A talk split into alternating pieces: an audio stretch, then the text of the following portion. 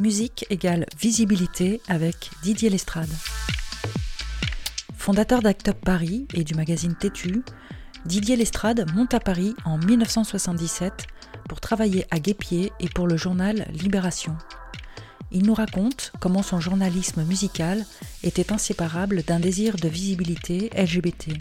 De la house au disco, c'est la musique noire qui a ouvert la voie. Alors aujourd'hui, il écoute moins de musique et davantage la nature, tandis que d'autres combats se profilent. Le coming out, pour moi, a été un cursus de valeur d'un artiste. Le fait que plein d'artistes, euh, chanteuses dans le folk, dans le blues, des gens comme John Armat et tout ça, disent qu'elles étaient lesbiennes, pour moi, c'est quelque chose qui rajoutait de la valeur à leur musique n'était pas que seulement une histoire de parler de leur homosexualité, c'est une fait d'être conforme par rapport à leur identité. Quand je suis arrivé au Guépier en 1985, c'était mon premier job en tant que journaliste. Je suis allé voir Hugo Marsan, qui était rédacteur en chef, et je lui ai dit, voilà, il y a un problème, au guépier, vous parlez de musique, il n'y a pas de oui, il y a Patrick Royan parle du rock indépendant. Vous n'avez pas encore compris que la musique du club ou ce qu'on entend dans les bars, c'est en fait la musique de la communauté gay.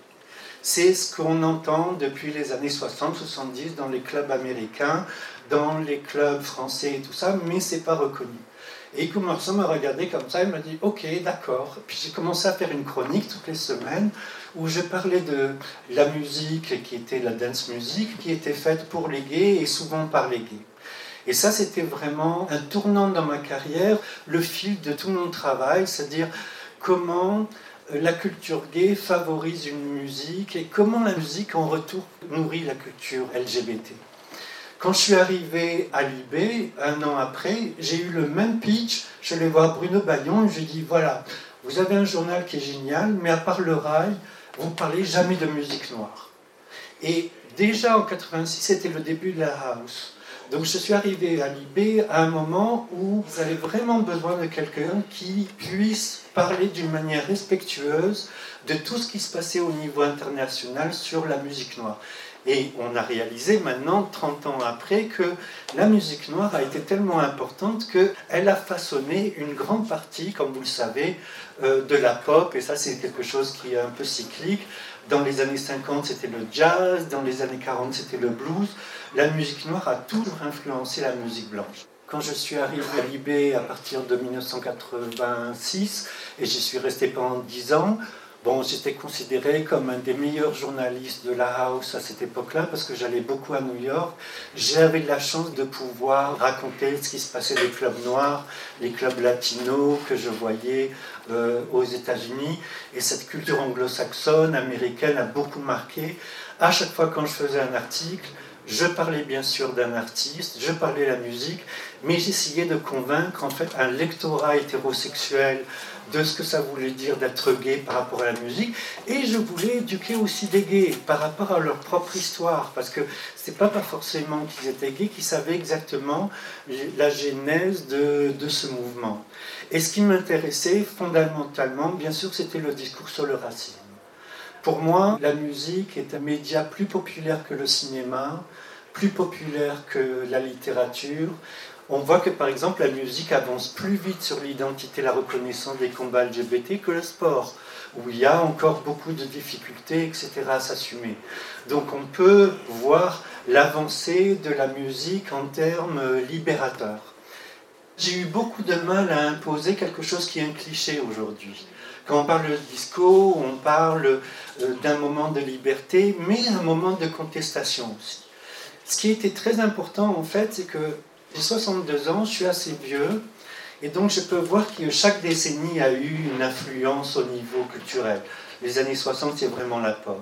Les années 70, c'est vraiment la contestation. Si vous regardez tout le rock, euh, tout le punk, même la disco dans une certaine mesure, la disco est une musique de contestation. Genre, poussez-vous la génération précédente, on arrive, on s'amuse et tout ça. Les années 80, c'est une musique d'affirmation c'est là où il y a eu tous les groupes comme Bronski Beats qui ont commencé à faire le coming out. La house aussi, c'est une musique d'identité. Je suis gay, j'ai pas peur de le dire et tout ça. Les années 90, c'est une musique de queer avec beaucoup de producteurs comme Frankie Knuckles ou des groupes comme Anthony and Johnson qui apportaient l'idée trans et tout ça. Les années 2000, c'est plus une idée d'identité et je ne pouvais pas attendre que des journalistes noirs puissent parler de leur musique, comme je pense qu'aujourd'hui ça devrait être le cas. Il faut arrêter avec les journalistes blancs qui parlent de la musique noire parce que à un moment, on ne peut pas décrire vraiment ce qui se passe dans cette musique.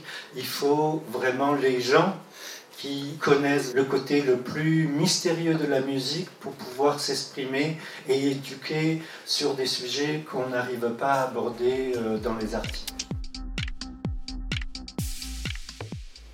On peut, nous, maintenant, en tant que personnes LGBT, combattre le racisme à l'intérieur de notre propre communauté.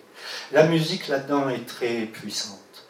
Euh, la musique arrive à rassembler des communautés qui ne sont pas au départ rapprochées. Euh, comment des musiques très universelles comme le reggae naissent d'un endroit qui est minuscule, très insulaire, comme la Jamaïque. Vous avez des phénomènes culturels comme le surf, qui maintenant qui sont universels à travers le monde. Ça part d'un groupe d'îles, ok, c'est très grand, l'Océanie et tout ça, mais c'est quelque chose de très pointu. Si vous regardez la house, la house c'est quelque chose qui est devenu mondial et qui est sorti de trois villes, Chicago, Détroit, New York. Comment trois grandes villes arrivent à avoir un impact sur le reste du monde? C'est ça qui m'intéresse. Souvent, dans ces mouvements-là, il y a des gays qui sont leaders au départ, qui arrivent à être des évangélistes d'une certaine mesure de la cause LGBT à travers le monde. Suis parti vivre à la campagne depuis 15 ans et maintenant je vis un peu dans le silence parce que c'est en fait c'est la nature maintenant qui est ma passion numéro un. Mais j'ai commencé à écouter moins de musique à partir de, des années 2000 quand j'ai réalisé en fait que tout ce que j'avais espéré quand j'étais petit était arrivé maintenant. Quand vous réalisez ce qui se passe aujourd'hui, même en France, hein, vous voyez Kiddy Smile, euh, vous voyez euh, Océan, euh, comment s'appelle, le kit qui va passer à l'Eurovision. Enfin, la visibilité des gays, des LGBT maintenant n'est jamais arrivée à un tel niveau. Pour des gens comme moi qui ont grandi dans une dizaine de visibilité LGBT dans la musique, on est arrivé exactement à ce qu'on espérait obtenir. Il a fallu 40 ans, c'est vrai, mais c'était en tout cas le rythme naturel des choses les choses que je prédisais à Hugo Marsan en 1985, on les a. Les choses que je prédisais à Libération 86, on les a. Le fait d'avoir obtenu ce que j'espérais en tant que jeune et en tant que journaliste et en tant que militant d'ACT UP et tout ça, à ACT UP il y a une grande influence de la musique dans le discours euh, de l'association, fait qu'aujourd'hui, euh, j'ai pas vraiment besoin de me nourrir de la musique parce que je considère qu'on est arrivé à un plateau de réussite. Et que, alors que dans le domaine du combat LGBT, il y a tellement d'autres combats où on n'arrive pas à obtenir maintenant, surtout en France, certaines choses qu'on attend, comme la PMA, les archives, s'occuper des vieux LGBT, euh, tout un paquet de sujets qui n'avancent pas parce qu'on voit bien qu'on est arrivé à, un blocage, hein, euh, le blocage même académique. Hein, normalement, il devrait y avoir des circuits de conférences à travers la France, des gens comme Cardon devrait parler, Hélène Zera devrait parler. On a tous un sujet où on aborde un pan de la culture LGBT, mais par rapport à notre histoire qui rassemble beaucoup de personnes.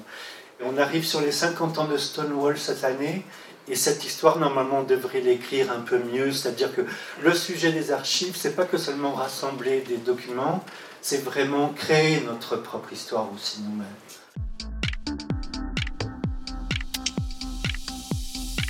Un enregistrement réalisé par Christine Rougemont le 17 février 2019 au centre LGBT de Paris-Île-de-France. Animation et programmation, Sam Boursier, Hervé Latapi, Renaud Chantraine.